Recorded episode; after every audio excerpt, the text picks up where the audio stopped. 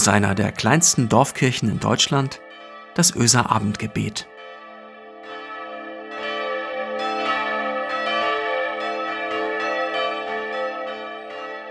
Einen schönen guten Abend, herzlich willkommen zum Öser Abendgebet. Ich bin Marco Müller, Pastor der Kirchengemeinde in Öse. Sehr verehrte Kunden, es ist 18 Uhr und unser Geschäft schließt nun. Wir bitten Sie, sich zu den Ausgängen zu bewegen. Wir danken herzlich für Ihren Einkauf und wünschen Ihnen ein frohes Weihnachtsfest. Mein Gott, was hat dieses Jahr für Kapriolen geschlagen, oder? Was wir als Menschheit 2020 erlebt haben, das hat keine Generation vor uns in dieser Weise erlebt. Nicht so weitreichend, nicht so universal. Ostern am Bildschirm, wisst ihr noch? Sommerurlaub unter Beobachtung, oh je. Ein zunächst befreit aufspielender Herbst, ist doch alles in Ordnung, halb so schlimm. Und dann die zweite Welle, oh mein Gott. Und ein Weihnachtsshopping, das neun Tage vor dem Fest die Menschen notgedrungen in den Hammer-Lockdown entlässt. Wir schließen nun, wir bitten Sie, sich zu den Ausgängen zu bewegen. Haben Sie schon alle Weihnachtsgeschenke? Echt, mir ist durchaus bange um manch liebgewonnenes Geschäft in meiner kleinen Stadt, um manche Kneipe, die mit ihrem Biergarten doch im Sommer ein willkommener Hafen an lauen Abenden war. Und mir ist bange um kleine Theater, um Kinos, die sich bis heute dagegen gewehrt hatten, vom Lande zu verschwinden, weggefegt zu werden von den großen Multiplex-Kinos. Und mir ist bange um den ganzen Kulturbetrieb, der so wichtig für unsere Gesellschaft ist um unserer Gesellschaft Ideen zu geben, um sie ins Nachdenken über sich selbst zu bringen und auch um unangenehme Fragen zu stellen. Um all das ist mir bange dieser Tage. Euch auch?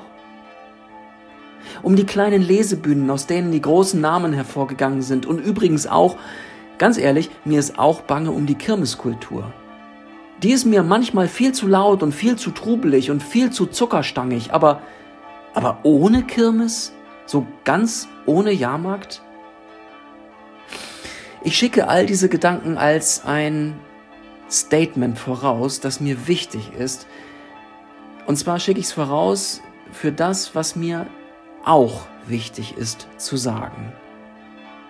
Denn nun, in den kommenden Tagen, da sind wir als Verantwortliche in den Kirchengemeinden auf einmal sehr, sehr gefragt. Die Kirchenvorstände, die souveränen Körperschaften öffentlichen Rechts vorstehen und die gerade sehr, sehr verantwortlich mit dem umzugehen haben, was ihnen zugetraut wird. Ich mach's mal konkret. Ich höre Stimmen, die Kirche soll sich doch solidarisch zeigen. Alle Weihnachtsgottesdienste sollten abgesagt werden. Gemeinsames Feiern von Gottesdiensten passe nicht in die Zeit und wisst ihr, es ist so, ich stehe überhaupt nicht wissend über all diesen Stimmen. Ich bin genauso verunsichert angesichts der Lage. Die Antworten sind nicht einfach klar. Klar scheinen Antworten derzeit nämlich nur da zu sein, wo man glaubt, quer zu denken. In Wahrheit aber sich einfach nur quer stellt, statt mitzudenken.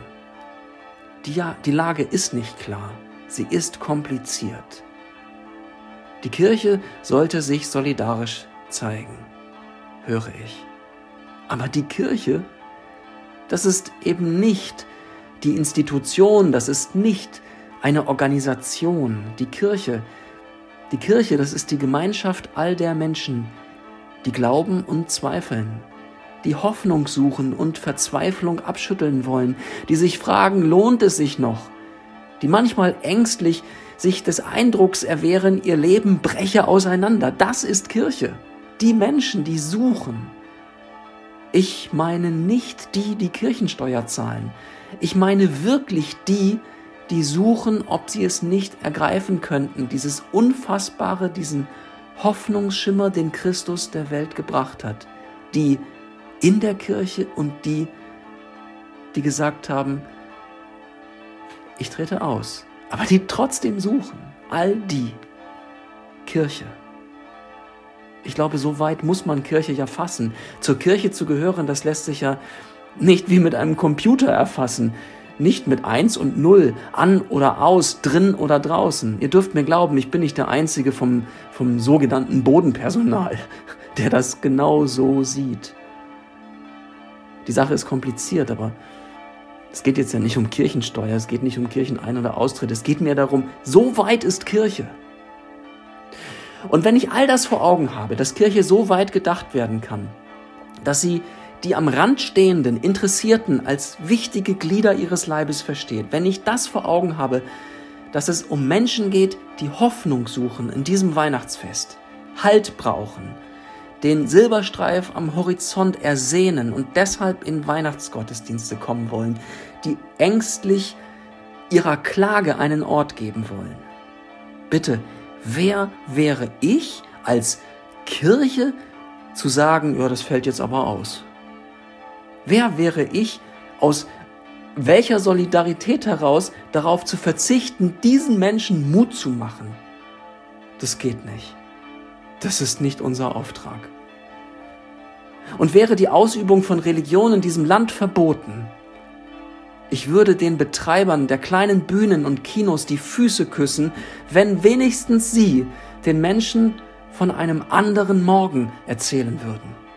Und ich würde beten, dass der Jahrmarkt im kommenden Jahr mindestens viermal in meine Stadt kommt.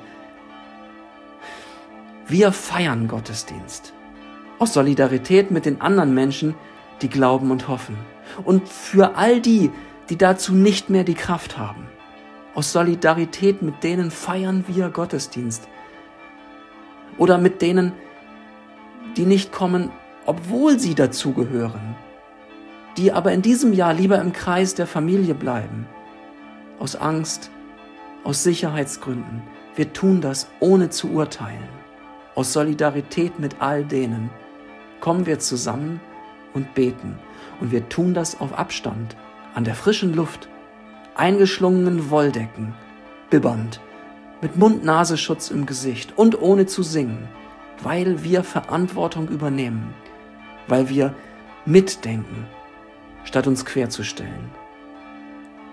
So will ich das heute sagen. Ich sag's euch ganz ehrlich, so will ich das heute sagen am 15. Dezember, wohl wissend, dass dieses Jahr so dermaßen dynamisch ist, dass jeder von uns ständig neu lernen muss. Aber so, glaube ich, muss ich das heute Mitte Dezember sagen. Lasst uns beten, miteinander und füreinander und für die Menschen dieser Welt. Barmherziger Vater, was verlangst du uns da ab in diesem Jahr? In aller Welt, in jedem Land, in jeder Gemeinde der gesamten Christenheit. Da siehst du in diesen Tagen Menschen, die sich fragen, wie es gehen soll, die zu tragen haben, Verantwortung für andere. Menschen, die mit Erwartungshaltungen konfrontiert sind, großen Erwartungen. Ehrenamtliche Land auf Land ab, die nicht im Traum gedacht hätten, dass ihnen in ihrem Dienst so viel auf die Schultern gelegt wird. Gott für all diese vielen und für all die hauptamtlichen Menschen, die in deinen Kirchen arbeiten, will ich beten. Für die Küsterinnen und die Pfarramtssekretäre, für die Diakone und die Pastorinnen, für die Regionalbischöfe, und die Landesbischöfinnen, für all die Kirchen jenseits des evangelischen Bekenntnisses will ich beten. Lege Segen auf uns. Lass unser Abwägen klug geschehen und ausgewogen. Und schenke Ideen, Gott, für all die Fragen und Hindernisse, die zu überwinden sind. Schenk viele, die mit anfassen und Nachsicht haben mit all der Unvollkommenheit. Und lass es Weihnachten werden, Herr. Lass es Weihnachten werden. Ich will beten für die vielen, die in diesem Jahr neu und vielleicht das erste Mal oder vielleicht auch seit langer Zeit wieder mit Sinn gefüllt Weihnachten erwarten. Ich will beten für die Hoffenden, Herr. Für die Sehnsüchtigen will ich beten. Nimm uns an die Hand und führe uns den Weg zur Krippe. Und lass uns sehen, was uns durch die Dunkelheit hindurchtragen kann. Amen. Es segne euch Gott, der Allmächtige und der Barmherzige, der jeden Morgen seine Sonne aufgehen lässt über dieser Welt, der uns befreit von Sorge und Angst, weil er für uns sorgt und unseren Raum weit macht, der uns belebt mit Licht und Wärme und seiner Liebe. Amen.